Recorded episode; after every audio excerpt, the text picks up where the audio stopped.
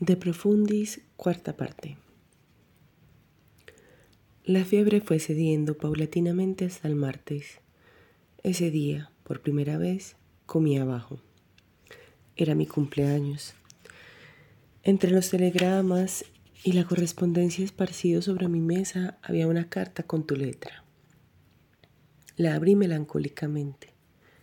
Sabía que ya había pasado el tiempo en que un párrafo ingeniosamente redactado una expresión tierna o una frase de arrepentimiento podían inclinarme nuevamente hacia ti. Pero estaba completamente equivocado. Yo te había juzgado inferior a ti mismo. La carta en que me felicitabas en mi cumpleaños era una repetición, sutilmente ideada, de aquellos dos escándalos, taimada y cuidadosamente llevados al papel. Con chistes groseros te mofabas de mí. Tu única preocupación fue mudarte nuevamente al Grand Hotel y mandar, antes de partir para Londres, poner tu almuerzo en mi cuenta. Me felicitabas por el buen acuerdo que había tenido levantándome de mi lecho de enfermo y huyendo rápidamente escaleras abajo.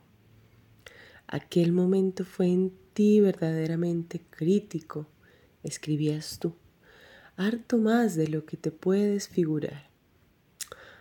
Ay, demasiado bien lo comprendía yo. El exacto sentido de estas palabras lo ignoro. No podría decir si es que llevabas entonces el revólver comprado para atemorizar a tu padre y que una vez, creyéndolo descargado, hubiste de disparar en un restaurante en donde estábamos juntos si es que iniciaste un movimiento hacia un cuchillo que por casualidad se hallaba sobre la mesa que nos separaba. Si en tu rabia te olvidaste de tu mezquindad y escasa fuerza física y pensaste en maltratarme de obra, e incluso en atacarme estando yo enfermo. Todavía lo ignoro. Solo sé que me sobrecogió un sentimiento de vivísima repugnancia y que me invadió la impresión de que tú, de no haber yo abandonado inmediatamente el cuarto y salido huyendo, hubieses hecho o intentado hacer algo, algo que habría sido para ti mismo por el resto de tus días motivo de constante vergüenza. Solo una vez en mi vida, antes de entonces, había experimentado yo semejante sentimiento de terror frente a un ser humano. Fue cuando tu padre, acompañado de aquel cómplice o amigo suyo, tuvo en mi biblioteca de Tide Street un ataque de rabia epiléptica, durante el cual manoteaba furiosamente, a la vez que profería los más soeces insultos que podía imaginar su vil cerebro, y mascullaba las abominables amenazas que con tanta astucia había de llevar más tarde a cabo. En este caso, él fue quien hubo de salir de la habitación. La arrojé de ella. En el caso a que ahora me refiero, yo fui quien salió. Y no era esta la primera vez que tenía que guardarte contra ti mismo. Cerrabas tu carta con esta frase. Cuando no estás sobre tu pedestal, dejas de ser interesante. La próxima vez que estés enfermo, me marcharé inmediatamente de tu lado. Ay, cuánta brutalidad revelan estas líneas en su autor. Qué falta absoluta de imaginación. Qué ordinario, qué romo ya el carácter. Cuando no estás sobre tu pedestal, dejas de ser interesante. La próxima vez que estés enfermo, me marcharé inmediatamente de tu lado. Cuán frecuentemente se me han venido a la memoria estas palabras en, las miserables y solitarias celdas de las distintas cárceles a que me han llevado. Constantemente me las he repetido viendo en ellas. Quiero esperar que sin razón parte del secreto de tu extraño silencio. Escribirme a mí de ese modo, a mí, que por cuidarte había enfermado y padecía aquella fiebre que entonces me aquejaba, era, en su grosería y tosquedad, cosa por demás indignante. Pero el escribir esa carta, fuese a quien fuese, hubiera sido, en cualquier ser humano, un pecado imperdonable, si es que existe en verdad algún pecado que no tenga perdón. Confieso que al acabar de leer tu carta me sentí casi mancillado, cual si el trato con un ser de esa índole hubiese hollado y deshonrado mi vida irreparablemente. Cierto es que así era, pero esto, solo seis meses después, seis meses justos, habría yo de saberlo. Tenía ya el propósito de regresar el viernes a Londres y de visitar particularmente a Sir George Lewis para rogarle que escribiese a tu padre que yo había determinado no dejarte, bajo ningún pretexto, volver a pisar mi casa, sentarte a mi mesa, hablar, ni salir conmigo, ni vivir en ningún punto, ni jamás en compañía. Con arreglo a esto, debí yo haberte enterado por escrito de esta decisión, cuyos motivos no podrás tú por menos de comprender. Ya lo tenía yo todo dispuesto el jueves por la tarde, pero el viernes por la mañana, mientras desayunaba, antes de ponerme en camino, abrí casualmente el periódico y leí un telegrama anunciando que tu hermano mayor, el verdadero jefe de la familia, el heredero del título, la columna que sostenía la casa, había sido hallado muerto en una sepultura, teniendo a su lado un revólver descargado.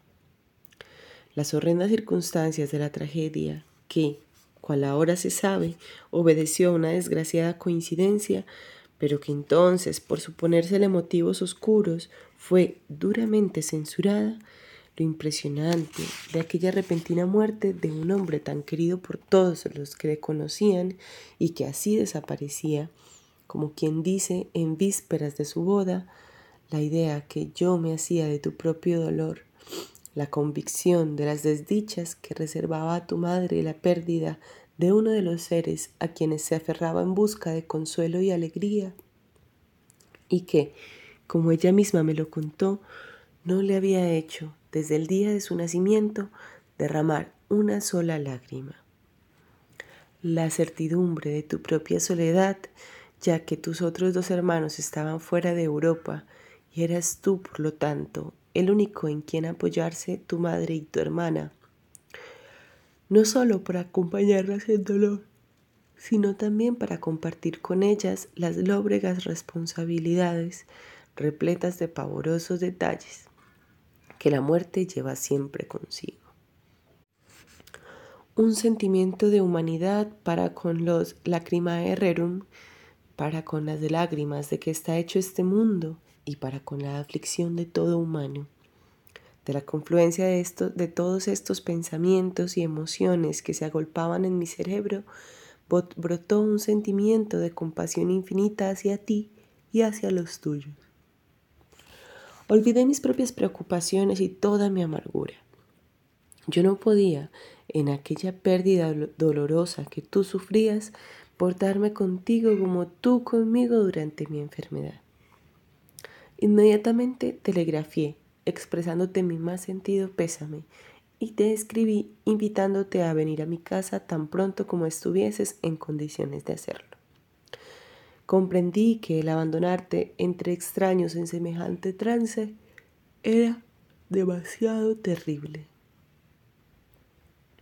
En cuanto regresaste a Londres desde el lugar de la tragedia, donde había sido llamado, viniste a verme con tu traje de luto y tu mirada velada por las lágrimas. Te mostraste muy cariñoso y muy sencillo. Buscabas consuelo y ayuda como un niño. Yo te abrí mi casa, mi hogar, mi corazón. Hice mío tu dolor para ayudarte a sobrellevarlo. Nunca, ni aun con una sola palabra, hice alusión a tu conducta para conmigo, a aquellas indignantes escándalos ni a aquella repugnante carta. Tu pena, muy sincera, parecía acercarte a mí más que nunca lo habías estado. Las flores que llevaste de mi parte a la sepultura de tu hermano habían de ser un símbolo no solo de la belleza de su vida, sino de la belleza que dormita en el fondo de cada existencia y puede ser sacada a la luz. Los dioses son caprichosos. No solo nos imponen el castigo de nuevos vicios, sino que nos pierden, utilizando lo que en nosotros hay de bueno, noble, tierno y humano. Sin la compasión que me hizo inclinarme hacia ti y los tuyos, no afluirían ahora tantas lágrimas mías en este terrible lugar. Claro es que en nuestras relaciones veo yo no solo la mano del destino, sino la huella de la fatalidad, de la fatalidad que siempre camina rauda, porque el fin que persigue es el de hacer derramar sangre. Por línea paterna desciendes de una casa con cuyos miembros es terrible casarte, casarse y funesto trabar amistad, y que estruja con mano violenta su propia vida y la ajena. Cada vez que nuestras rutas se han cruzado, en todas las circunstancias trascendentales, al parecer sin ninguna importancia, en que viniste hacia mí en busca de placeres o de ayuda, lo mismo en el juego que en aquellos futiles con acontecimientos cuya significación no es mayor que la de los átomos de polvo que danzan en un rayo de sol, o la de la hoja desprendida del árbol, siempre como el eco lo es de un grito de dolor o la sombra de las bestias con las cuales parece competir en velocidad, siempre fue la ruina tu compañera. El verdadero comienzo de nuestra amistad fue aquella carta tuya, deliciosa y realmente conmovedora, en que me pedías ayuda en una situación que hubiera sido terrible para cualquiera, pero que lo era doblemente para un estudiante de Oxford. Esa ayuda que tú me pedías, yo te la presté. Y con ello, al hacerme tú aparecer ante Sir George Lewis como tu amigo, perdí la amistad y la alta estima que ese último habíame demostrado durante 15 años. Y al perder su estima, sus consejos, su apoyo, perdí la gran protección y el amparo de mi vida me envíes desde el ambiente académico de los poetas una preciosa poesía, rogándome te diga lo que me parezca. Yo te respondo con una carta fantástica, rebosante de humorismo literario, en la que te comparo con Hilas, con Jacinto, con Junquillo, Narciso y demás personajes de igual índole, predilectos del dios de la poesía, y a quienes éste distinguía con su amor. La carta pretendía ser como una transposición en tono menor de unos versos un, de un soneto de Shakespeare.